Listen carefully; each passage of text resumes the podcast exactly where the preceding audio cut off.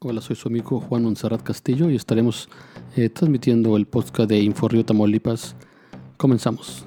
Esto es Inforrío de Tamaulipas, el podcast. Reportan avistamiento de presunto meteorito en Nuevo León, lo buscan en Tamaulipas. Residentes de varios municipios de Nuevo León reportaron alrededor de las 23 horas de este martes el avistamiento de un supuesto meteorito que cruzó el cielo en dirección al oriente de la zona metropolitana de Monterrey y Tamaulipas. Usuarios de las redes sociales dieron a conocer que observaron una luz brillante misma que durante varios segundos atravesó el cielo. Asimismo compartieron videos sobre el supuesto meteorito que se vio en dirección hacia el estado de Tamaulipas, aunque hubo quienes publicaron de eventos anteriores.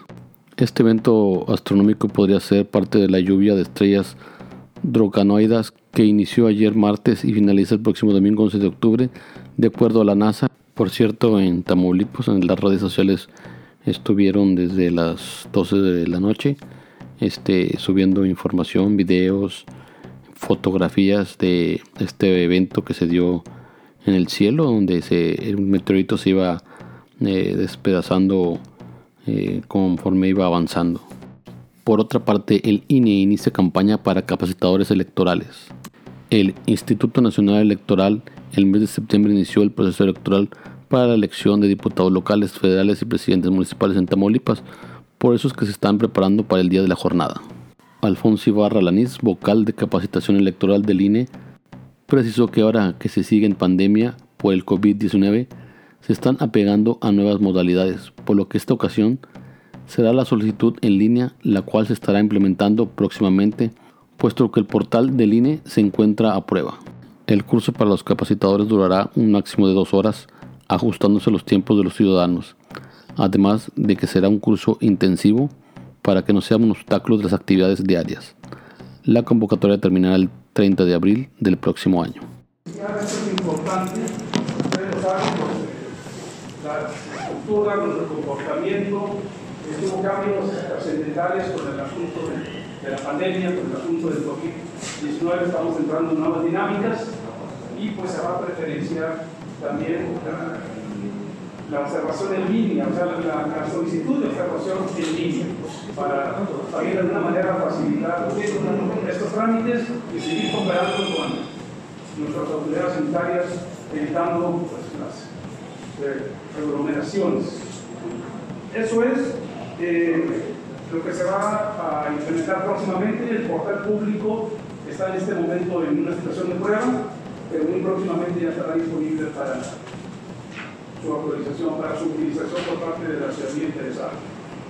Eh, compañeros, pues en pocas palabras, esto es lo que queremos comentarles respecto a la convocatoria. Estaríamos a sus órdenes con todo gusto si hay alguna inquietud al respecto para comentarla, pero la síntesis que queremos darles a conocer es esta, eh, reiterando nuestra gratitud por la difusión que nos ayude este documento que está circulando a nivel nacional y que esperamos tenga una aceptable respuesta.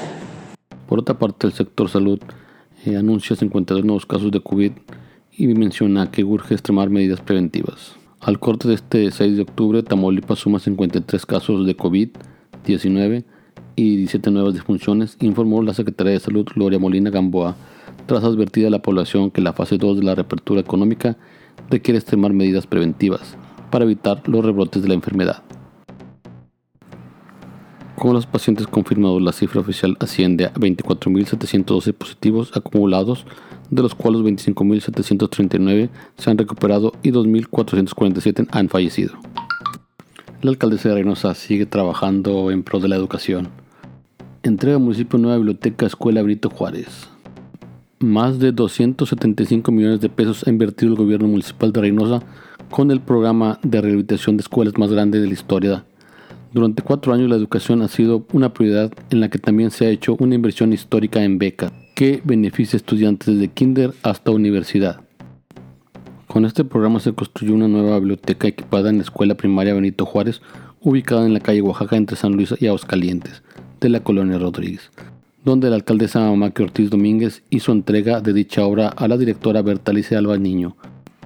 Ortiz Domínguez dio a conocer que en el sector aledaño fueron invertidos más de 43 millones de pesos en obras públicas la administración municipal invirtió 1.367.706 pesos en la biblioteca equipada de 401.36 metros cuadrados con dos mini split, 7 mesas de trabajo, 22 sillas para alumno, una mesa y una silla para maestro, un equipo de cómputo, 6 abanicos y luminarias para el beneficio de 850 estudiantes del plantel.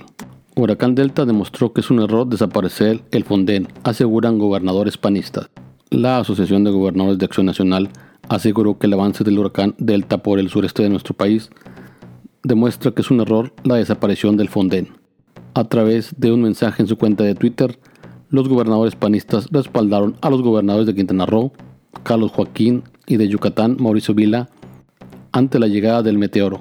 Por cierto, esta tarde se prevé la desaparición del Fonden y otros 108 fideicomisos en la Cámara de Diputados. Por si fuera poco, cacheteana panista, diputada de Morena agrede a colega en San Lázaro.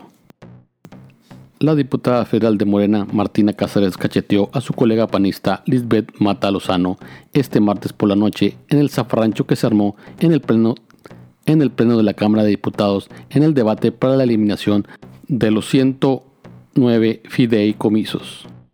En un video que subió a sus redes sociales, la legisladora panista describe que mientras defendía el asalto que pretende Morena con la eliminación de estos fondos, fue golpeada en la cara por su colega de Morena adelantó que denunciará este atropello ante el Comité de Ética de la Cámara de Diputados. Relató la diputada panista que estaba acomodando su pancarta con la que protestaba en la máxima tribuna del país y al voltear fue recibida por un golpe de Martina Cáceres en pleno rostro. Inmediatamente después las legisladoras se separaron debido al tumulto que se generó entre los distintos diputados. De manera paralela la coordinadora del PRD, Verónica Juárez Piña, informó que también va a presentar una queja ante el mismo Comité de Ética de San Lázaro contra el diputado de Morena Roberto Ángel Domínguez, quien aventó y pateó al periodista Antonio Ortega, quien terminó en el piso tras el golpe. Aseguró Héctor Garza, rector de la Universidad Tecnológica de Tamaulipas Norte, que los recortes a la educación afectarán a las universidades en Tamaulipas. Bueno, es un, es un tema que en la Cámara del, Congreso lo acaban de, acaban de hacer el recorte, los diputados. Eh, tengo entendido de que se vieron afectado un buen número de, de, este, de fondos, de fideicomisos a nivel nacional. Vamos a ver en el tema de, de la educación superior, eh, te digo que contamos con cuerpos académicos de diversos maestros que forman parte eh, en el tema de investigación del CONACIT eh, y otros, otros, este, otros fideicomisos y, otros programas a nivel federal. Vamos a ver qué tanto les va a impactar porque ellos reciben un apoyo extra aparte de, la, bueno, de, las, horas, de las horas que laboren con, con alguna universidad y nosotros hemos impulsado siempre este, a estos maestros. Están, también está el fondo de, de PRODEP, que, que, son maestros de nuevo ingreso, que se les da un monto aproximado de 30 mil pesos una, por solamente una vez eh, en, su, en, su, carrera eh, como docentes. Y bueno, ese, ese fondo de 30 mil pesos, esa bolsa que le da por parte del gobierno, le sirve para la adquisición de, de material de, de, cómputo y, y también de, útiles, ¿no? Diversos. Vamos a ver en, en qué tanto les va a impactar. Vamos, eh, ya estamos haciendo una investigación más real en el tema.